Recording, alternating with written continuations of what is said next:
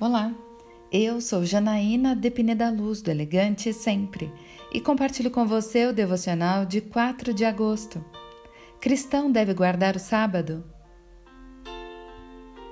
Os fariseus, vendo aquilo, lhe disseram: Olha, os teus discípulos estão fazendo o que não é permitido no sábado.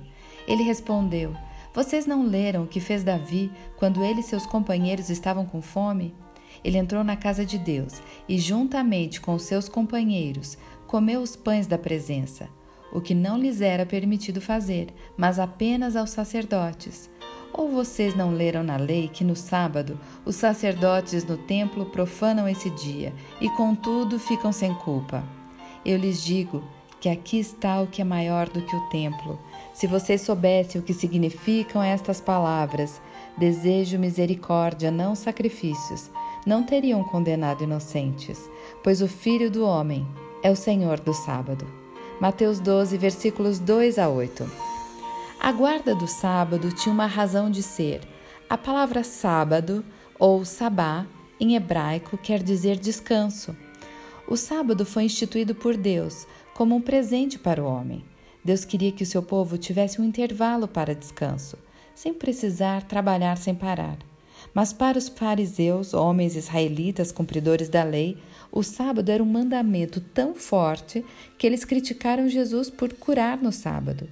Jesus explicou que o sábado foi criado como uma bênção para o nosso bem. O objetivo não era obedecer a regra a todo custo, mas ter o direito a descansar e a desfrutar das bênçãos de Deus. Na igreja primitiva, os apóstolos deixaram cada um seguir sua consciência sobre guardar ou não o sábado.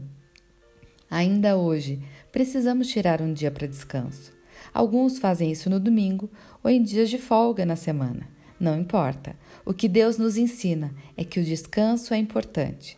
O descanso dos judeus no sábado era uma sombra para o descanso que temos hoje, em Cristo. Eu quero orar com você.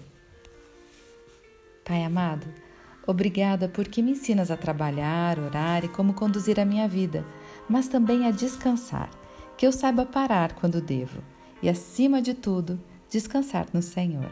É isso que eu lhe peço em nome de Jesus. E eu convido você, siga comigo no site elegantesempre.com.br e em todas as redes sociais. Um dia lindo para você!